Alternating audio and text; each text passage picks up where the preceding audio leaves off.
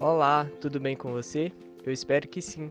Meu nome é Rafael Ramos e eu, juntamente com a Laís Oliveira e a Pietra Pavan, estamos aqui para abrir um bate-papo com vocês sobre as afecções podais em rebanhos leiteiros. Atualmente, nós estamos no quinto período de Medicina Veterinária da Universidade Federal do Espírito Santo e para nós é um prazer abordar esse tema com vocês. Ademais, esse podcast será publicado no dia 11 de agosto de 2021. Olá, eu sou a Laís e esse tema é muito importante. E aí, você já ouviu falar sobre o assunto? Sabe o que são e o que apresentam as afecções podais? As afecções podais dos bovinos apresentam grande variação clínica e resultam em perdas econômicas significativas para os criadores.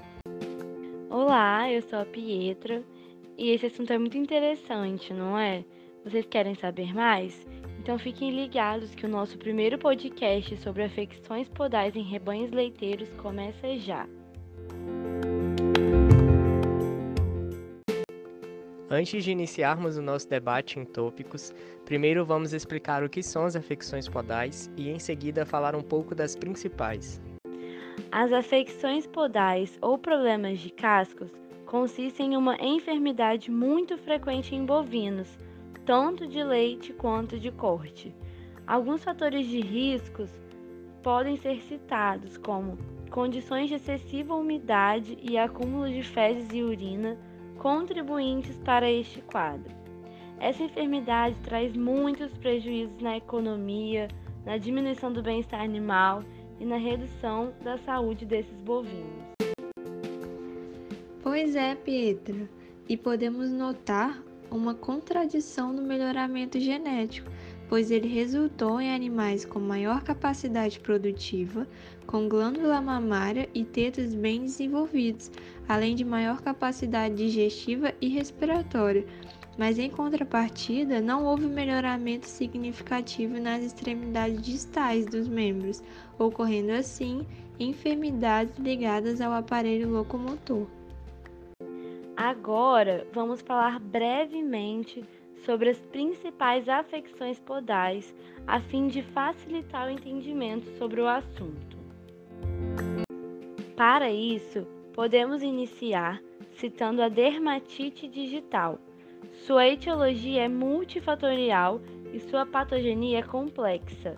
Ela se caracteriza pela inflamação superficial da epiderme, que se inicia no espaço entre os talões e evolui até a destruição por inteiro. Diferentes microorganismos, principalmente as bactérias anaeróbicas gram-negativas e espiroquetas, têm sido considerados como desencadeadores da dermatite digital. A transmissão é por meio direto e indireto, por instrumentos aparadores de casco. A lesão apresenta aspecto erosivo ou ulcerativo, sendo chamada de doença do morango, ou aspecto proliferativo, denominada de verrucosa ou papilomatosa. As lesões típicas podem acometer qualquer um dos membros, mas os pélvicos são os mais comuns. Outra infecção podal importante é a pododermatite séptica é uma doença infecciosa conhecida também como foot rot ou frieira, que é causada por bactérias presentes no solo. É caracterizada por inflamação da região interdigital na junção da pele com o casco e causa no animal, além de claudicação grave, lesões de aspecto necrótico purulento.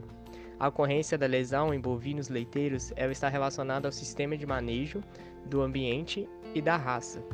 Animais de todas as idades podem ser cometidos, inclusive os bezerros, mas acontece principalmente em animais adultos. Existem três estágios de evolução da doença: o estágio agudo, o subagudo e o estágio crônico. Essa é a doença podal que mais causa perda de peso dos animais, perda de produção e infertilidade, em razão da sensibilidade dolorosa intensa e as complicações secundárias que podem ocorrer. A próxima doença a ser citada é a fissura de linha branca. As lesões de linha branca começam geralmente com a degradação fibrosa, ocorrendo pequenas fissuras ou espaços ficando no local propício para a infiltração de pedras, terra, fezes e outros materiais. Na inspeção do casco, observa-se separação das aparas com impactação da linha branca, podendo levar a um abscesso, causando pressão, dor e acúmulo de pus abaixo da sola do casco. Alguns casqueadores optam por utilizar um taco de madeira no dígito contralateral sadio, a fim de diminuir a força e o peso exercido sobre o dígito afetado. Além dessas, podemos falar também sobre a erosão de talão chamada também de podridão do talão, surgindo sulcos e fissuras e que pode ter ou não exudato fétido e com coloração escura. É apontado por muitos autores como um estágio avançado da dermatite interdigital.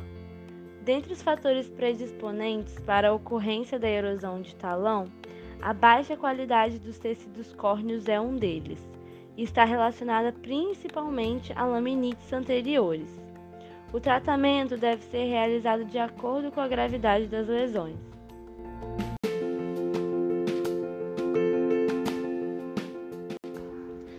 Por último, temos a úlcera de sola, também chamada de pododermatite circunscrita. A úlcera de sola é uma lesão específica da sola e está presente principalmente em rebanhos leiteiros confinados, locais em que os animais são mantidos em piso de concreto e frequentemente podem estar com laminite subclínica. Considera-se que é uma lesão secundária à laminite, podendo ser agravada por fatores ambientais. Uma úlcera de sola é definida por completo defeito ou quebra na espessura da epiderme, podendo assim expor o córeo. Agora sim, para conseguirmos organizar melhor nosso raciocínio e abordar de maneira completa o assunto de hoje, dividimos o nosso bate-papo em quatro tópicos. O primeiro, iremos abordar a etiologia. O segundo, trataremos sobre as principais afecções e os sinais clínicos. E no terceiro, falaremos sobre os prejuízos econômicos. E para fechar, conversaremos sobre como prevenir.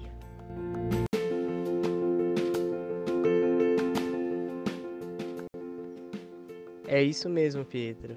Para começarmos, vamos entender o nosso primeiro tópico, que é a etiologia, que está relacionada com diversos fatores que são importantes como de risco para desenvolvimento de afecções dos cascos, sendo os principais os genéticos, pois a seleção genética para o aumento da produção ela não acompanhou a seleção para a qualidade dos cascos e membros, assim como as raças dos animais, por exemplo, as raças zebuínas, que são mais resistentes que as taurinas.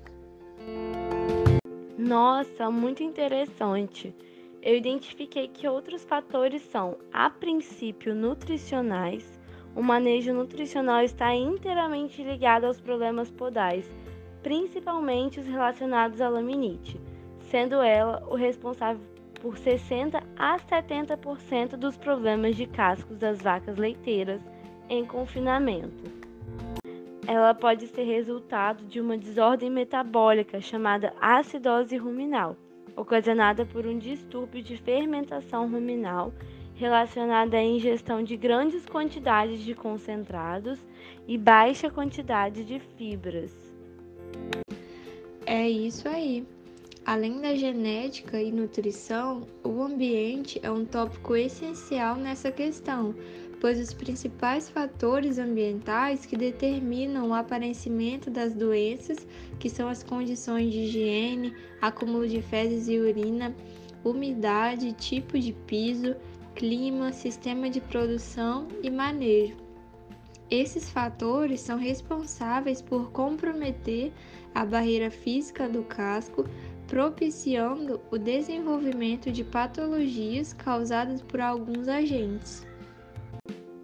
Sim, é isso mesmo, Lais. Vale lembrar que os fatores individuais também fazem parte, porque quanto maior a idade de um bovino, maior a probabilidade de adoecimento por problemas podais. Animais mais velhos, eles tendem a sofrer de problemas crônicos com frequentes recidivas. O número de lesões podais aumenta com o número de partos e com a idade da vaca. Além disso, o estágio de lactação em que o animal se encontra, vacas em estágio inicial de lactação de até 3 meses, apresentam mais lesões quando comparadas com as em estágio intermediário, que é de 3 a 6 meses, ou final de lactação, mais que 6 meses. Isso deve-se ao fato de que os animais no início de, de, da lactação, eles possuem um aporte energético muito maior e estão em balanço energético negativo, e o score de condição corporal pode ter interferência em claudicações em alguns rebanhos leiteiros, devido ao excesso de peso sobre os membros. Além disso, Rafael, etiologia multifatorial, assim como por diversas bactérias, como por exemplo as bactérias anaeróbicas gram-negativas e espiroquetas, dentre outras. Isso mesmo, Pietra. Lembrando que os sinais clínicos são de suma importância para fechar o diagnóstico e estabelecer tratamento eficaz contra as patologias. Diante disso, vamos agora entrar no tópico 2 e citar as principais afecções.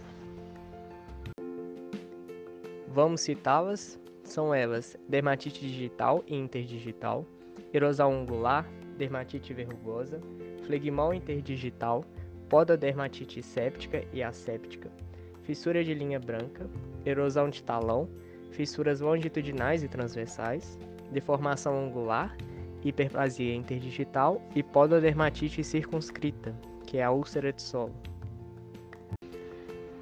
E para uma avaliação inicial, é preciso se atentar aos sinais clínicos, começando pela análise do score de locomoção. Utilizando um piso duro e plano, é possível identificar bovino com as afecções podais. É possível visualizar então vários tipos de locomoções. Vamos lá. Começando pela locomoção irregular, é possível ver passadas curtas, dorso arqueado, sem lesão aparente em nenhum membro. Já a claudicação moderada, a vaca vai caminhar lentamente com passadas curtas, paragens sucessivas e claudicação mais evidente. Na claudicação grave, em que o animal possui os passos mais curtos, evitando apoiar o membro afetado no chão, recolhe o membro, o dorso vai estar sempre arqueado e é possível ver uma perda de peso. E, por fim, na claudicação severa, o animal encontra-se em decúbito permanente, estação com muita dificuldade, supressão total de apoio, dorso extremamente arqueado sinais de dor e perda de peso. Nesse tópico falaremos sobre como as afecções podais têm um impacto sobre a economia, que é principalmente negativo e traz prejuízos aos produtores. A abertura da economia nacional para o mercado internacional aumentou a concorrência e passou a exigir maior produtividade com melhor qualidade nos diferentes segmentos produtivos. As sequelas da laminite são severas e levam a prejuízos, principalmente pelo atraso no diagnóstico. Além disso, o custo avaliado para o tratamento é altíssimo. A produção cai muito e há custos adicionais por perdas reprodutivas. Tem 3,5 vezes mais chance de apresentar diminuição das funções ovarianas se comparadas com as vacas normais. As vacas claudicantes demandaram 1,3 serviços a mais, 4,6 serviços barra concepção em relação às normais. O aumento do período de serviço e do número de serviços por concepção pode ser atribuído ao fato de esses animais permanecerem menos tempo se alimentando. Tratando do nosso último tópico, para que se possa evitar todas essas problemáticas podais em bovinos leiteiros, alguns manejos preventivos devem ser utilizados, como os pedilúvios, que auxiliam no controle de processos infecciosos e aumento da resistência dos tecidos córneos, e pode ser localizado na saída da ordenha em um local estratégico onde todos os animais passam por lá, realizando o procedimento por três vezes na semana. Existem também o casqueamento preventivo. Ele é importante para equilibrar a distribuição de peso entre os dois dígitos dos membros. E ele é recomendado que seja feito no período de secagem das vacas ou em situações em que os cascos estejam desgastados e no momento de correção no início de lactação. E as melhorias nas instalações. É essencial que as instalações de confinamento possuam piso seco, limpo, pisos emborrachados para evitar o acúmulo de dejetos, microorganismos, umidades e atrito com o solo duro. Outra alternativa é fornecer camas de materiais confortáveis com tamanho adequado para os animais, mantendo os quatro membros seguros.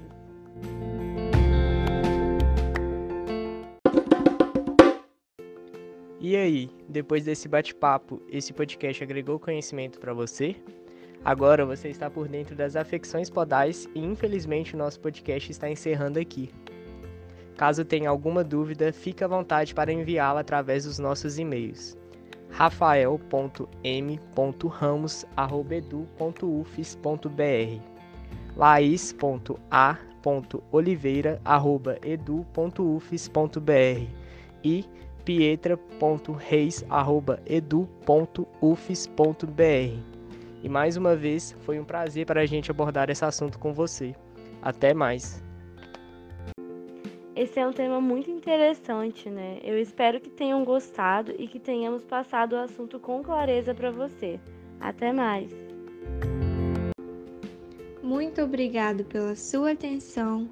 Foi um prazer falar desse assunto com você e até nosso próximo encontro. Até mais!